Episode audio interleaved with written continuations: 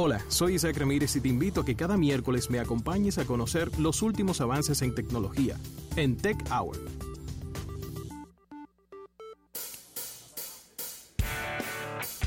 Bien, y ya lo escuchaban en Innovación al Instante, ahora lo traemos en su sección estelar de este miércoles a nuestro compañero Isaac Ramírez con las más importantes informaciones del mundo de la tecnología. Isaac.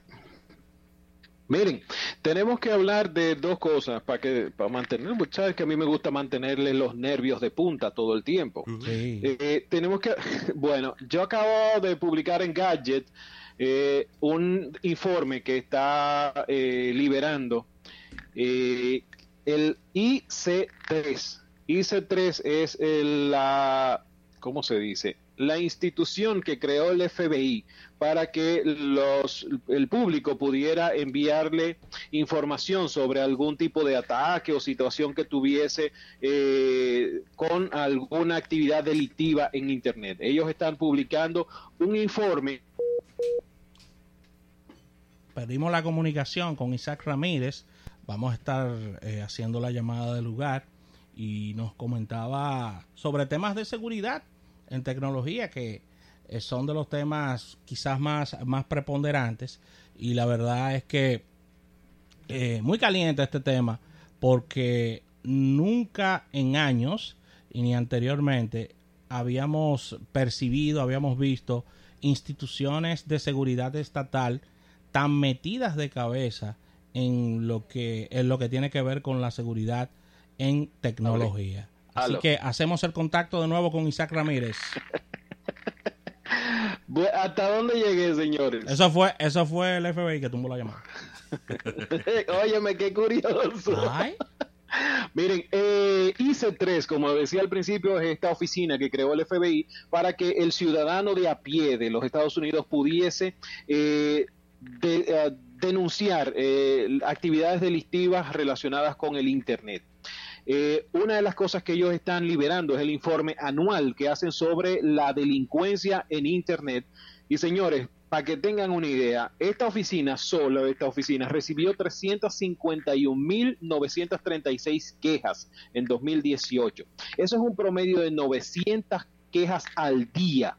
Tienen que ver con eh, estafas, con extorsión, con violaciones de datos personales, eh, y, obviamente todo esto redunda en dinero. A nivel nacional, en Estados Unidos, las pérdidas, las pérdidas financieras superaron los 2.706 millones de dólares. Nada más y nada menos. O sea, Nada más y nada menos. Esto eh, muy por encima de eh, unos eh, 1.700 millones que había ocurrido eh, durante el 2007, o sea, durante el 2017. O sea que la situación está muy, muy, muy fuerte. El tema de eh, los, robos de identidad, el tema de suplantación de identidad, obviamente el phishing es una de las actividades que está más lucrando a estos delincuentes y está haciendo pérdidas eh, o está generando pérdidas millonarias. personas que están recibiendo información información falsa en sus correos y están yéndose a eh, ir detrás de esta información y tratar de ayudar, entre comillas, a estas personas. Una de las cosas que está eh, saliendo de este informe y es muy, muy interesante, porque todos tenemos una abuelita que ahora tiene Instagram, tiene Twitter y tiene WhatsApp es que eh, el segmento de la población más vulnerable está de los 45 a los 65 años de edad son personas que están utilizando quizás la red por primera vez y que básicamente creen todo todo lo que aparece ahí. Eh, uno de los casos que ellos están eh, colocando como ejemplo una señora que le dio a una, le transfirió a una persona 56 mil dólares eh, a través de internet porque esta persona le decía que le iba a, heredar un dinero y todos sabemos la famosa estafa nigeriana. Todos conocemos eso. Bueno, pues todavía eso le sigue generando millones de millones a, los delincuentes. Está el reporte completo en Gadget y lo vamos a ampliar un poquito más tarde con algo que está saliendo de la gente de Conscorp que dice que el 60% de las vulnerabilidades de datos en las empresas se producen de forma interna. ¿Ok? Entonces, eh, actualizamos un poquito más tarde con eso. Tenemos que hablar, a ver si nos da todo el tiempo, de Tesla. Tesla eh, y Elon Musk estuvieron eh, lanzando o presentando algo esta semana. ¿Por qué es importante esta actualización que hicieron?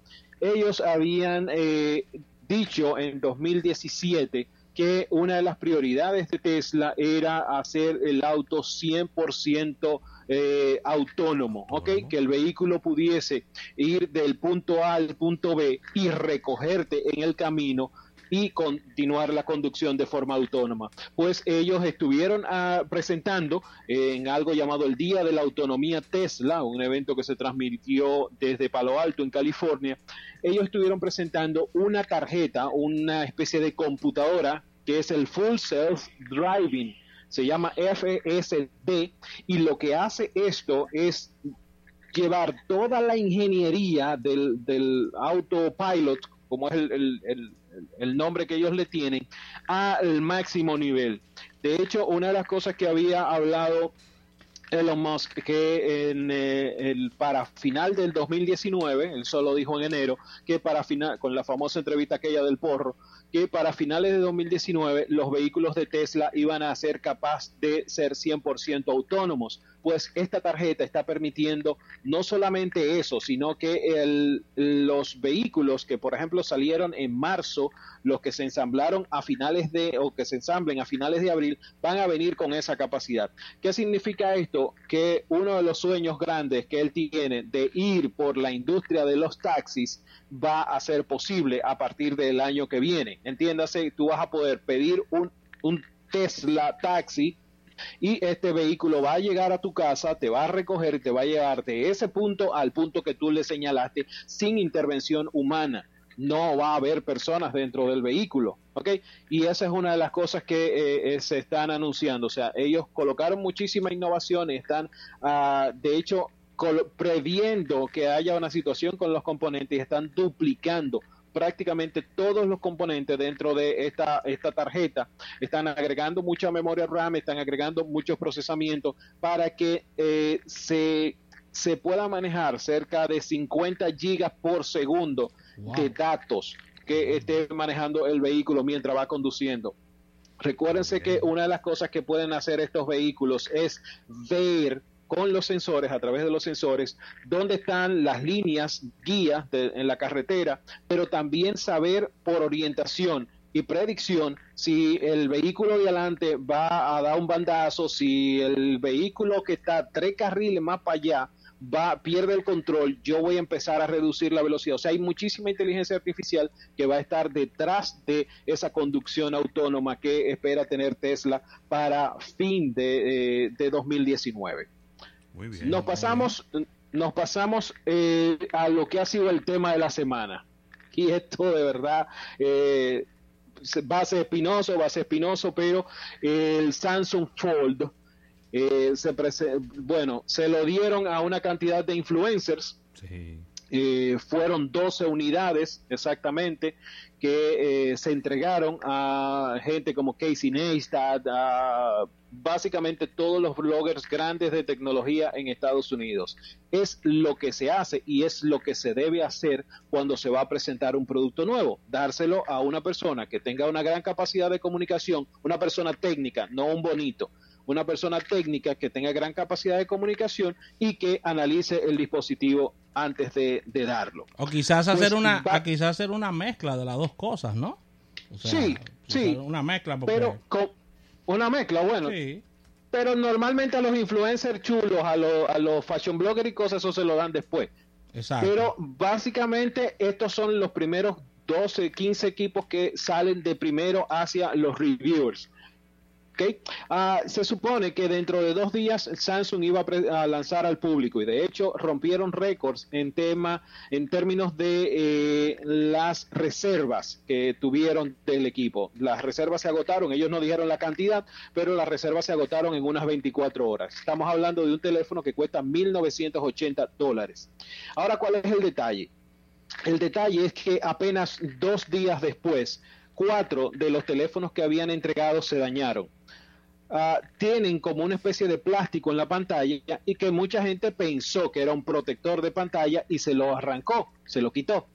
Otros sencillamente lo levantaron un poquito y el teléfono se apagó. Eso ocurrió en dos casos. En casos como el, el, uno de los escritores de tecnología de CNBC, ese, eh, la pantalla del lado izquierdo se apagó y empezó a hacer flicker, aprender y, aprender y apagar. En el caso de, The eh, Verge, se le metió algo, él no sabe qué, un pedacito de arena, algo así, debajo de la pantalla, entre la bisagra, y eso hizo que la pantalla se dañara. Estamos hablando de menos de 48 horas de entregar un equipo nuevo, ¿ok? Esos son cuatro dispositivos. Luego de eso, aparecerían tres equipos más. Señores, estamos hablando que de 12 ya van 7 con problemas en menos de 10 días. Samsung no planificaba hacer el recall, no planificó, eh, e incluso en algún momento dijo cuando aparecieron los primeros cuatro dispositivos que esos eran productos eh, como de pruebas que ellos habían mandado. Lo cual, lo cual no tiene ningún sentido de si tú vas a lanzar un producto en menos de 15 días, supuestamente mandar un producto de prueba. Entonces, lo que ocurre es que cuando explotan estos primeros casos, ellos dicen que van a continuar con la fecha, la fecha era el 26 de lanzamiento, el 26 de este mes, y cuando aparecen los otros tres casos, entonces ellos dicen que no, que van a detener el asunto y que se iba para el día 10 de mayo. ¿Ok? Lo habían avanzado la fecha hasta el 10 de mayo. Siguen apareciendo situaciones con los eh, dispositivos, con el nuevo Galaxy Fold de dos mil dólares, y entonces ellos retrasan de forma indefinida el lanzamiento del dispositivo. Hasta ahora, la fecha, dime. Decía Ravelo muy acertadamente ayer que eso, ese tipo de cosas a Samsung no se le no se le puede pasar ni se le puede perdonar, porque ellos tuvieron una una muy mala experiencia con la Note por lanzarla así, lanzarla a destiempo y sí, sigue, sigue el tropiezo con relación a los lanzamientos por tú irte delante de la competencia y eso, ah, y eso si siguen así lo van a volver a repetir. Bueno, tú tienes toda la razón y, Ravelo precisamente fue muy acertado. Recuérdense que nos estamos recuperando de hace dos años y medio uno de los peores escándalos que ha habido en la industria de la telefonía. Eh, todos tenemos que recordar que empezaron, que fueron 43 dispositivos que explotaron y el baneo a nivel mundial en los aeropuertos. O sea, tú llegabas a un aeropuerto y te decía, si tienes un Galaxy Note, ven y dilo aquí, eh, porque no te vas a montar en el avión. Eso no tiene, eso no tiene, no tenía precedentes y no tiene ningún ejemplo que se pueda decir a fulano le pasó igual. Nunca a nadie le había pasado eso. Así es. Entonces, y todo fue precisamente por acelerar el tiempo de salida. De salida. Señores, normalmente los notes se lanzan en la IFA, en Berlín, en septiembre.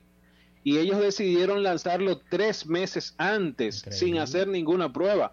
Ellos lanzan, eh, eh, presentan este equipo y planean lanzarlo en abril, cuando el equipo fue presentado en febrero, y en febrero no dejaron que nadie lo tocara. El teléfono estaba detrás de una pantalla de cristal, no había forma ni de acercársele. Entonces, ellos dicen en un video que el teléfono puede doblarse unas, eh, creo que son 150 veces al día durante cinco años. El problema es que cuando tú estás en un laboratorio donde todo es perfecto, donde todo es aséptico, donde todo está muy bien ubicado, no, no incluyes el factor humano, no incluyes el tipo que tal vez tenga dos monedas dentro del bolsillo y que eh, o la llave o que tiene un pinche, por ejemplo, como yo, para extraer los chips de los teléfonos. O sea, no incluyes el factor humano y eso es solamente detrás de pruebas exhaustivas que se logra. Otra vez Samsung tratando de adelantarse a la competencia. Hasta ahora eh, el, competidor más cercano, que es Huawei, dice que ellos no van a modificar su fecha de lanzamiento. Huawei estaría lanzando el próximo 13 de junio.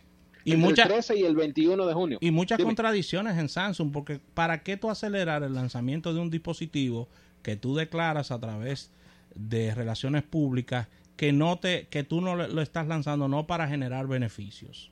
O sea, entonces, ¿cuál, claro, o sea, es un mundo de contradicciones porque ¿cuál es el acelere? Entonces, si, si tú estás eh, y, ahora viene el problema, se presenta la situación y todo el mundo dándole funda por, por redes sociales y por YouTube a, a los amigos de Samsung.